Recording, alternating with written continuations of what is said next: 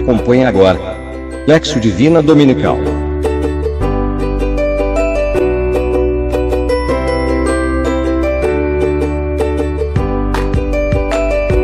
Realização Cristonautas Brasil. Olá a todos, estamos aqui para rezar mais uma vez o Alexio Divina e hoje, nesta solenidade de Jesus Cristo, Rei do Universo. Texto bíblico que utilizamos hoje para rezar está no Evangelho de Lucas, capítulo 23, do 35 ao 43. Leitura. O que diz o texto? Entrando nesse contexto que nos é passado dessa passagem do Evangelho, a gente vê esse relato né, desse momento de Jesus, que é ali, no momento da crucifixão, ele está rodeado né, por uma grande multidão e muitos caçoavam dele, muitos passavam a observar somente alheios, né? como a, aqueles que não fazem parte daquele, daquele grande acontecimento, onde os príncipes e também os sacerdotes escarneciam dele, dizendo que ele devia salvar a si mesmo, já que se dizia ser filho de Deus. Também os soldados começam a zombar, né? E oferecem também o vinagre e, e continuam, né? Se és rei dos judeus, salva-te a ti mesmo. E, e lembrando que também tinham colocado aquela escritura acima da sua cabeça, em que dizia: Este é o Rei dos Judeus. Também tinham sido crucificados dois malfeitores que estavam ali, lado a lado de Jesus. E um deles começou a ofendê-lo. E aí, tendo também um outro, né, diferente, temente a Deus, começava a dizer, né, que Poxa, a nós nos é válido, né? Nos é justo pagar com essa morte. Mas aquele, aquele que está ali, não é justo, ele não fez nenhum mal. Então, continuando, esse começa a, professar a sua fé, pedindo a Jesus também que lembre-se dele quando chegar no reino. E Jesus responde né, com essa certeza da salvação, com essa certeza de que naquele mesmo dia estariam juntos no paraíso. Meditação. O que o texto diz para mim. Muitas das vezes nós levamos uma vida de hipocrisia. Aparentemente confiamos em Jesus, aparentemente dizemos Ele é o nosso Deus. Mas daí vem as primeiras dificuldades e a gente já esquece quem é Ele. Quem é o Rei? Quem é aquele que conduz tudo?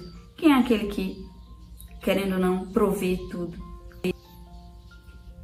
E a gente precisa lembrar que nós só chegamos aonde estamos por sua graça, por sua bondade, pela bondade de Deus, realmente.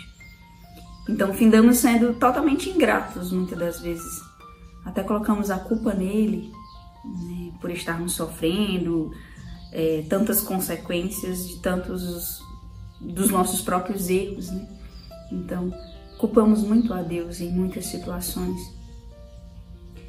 E observando esse evangelho, a gente possa realmente fazer essa, esse questionamento. Estou me posicionando de que forma diante de Deus? Diante do seu senhorio na minha vida, diante do seu seu reinado na minha vida. E muitas das vezes só esse outro malfeitor, né? Aquele aquele que mesmo errando nem reconhece os erros nem reconhece as graças que realmente acontecem, que realmente estão, que realmente vêm ao meu favor. Somos filhos de Deus, amados, e até o último segundo da nossa vida temos, temos esse tempo para amar ainda mais, para perdoar ainda mais, para ser justo com o justo e principalmente ser fiel ao seu amor. Oração. O que digo a Deus? Possamos pedir essa força de reconhecermos, reconhecermos miseráveis e sedentos do seu amor, do seu perdão eterno. E também muitas das vezes aqueles que não reconhecem os desígnios de Deus, somos esses.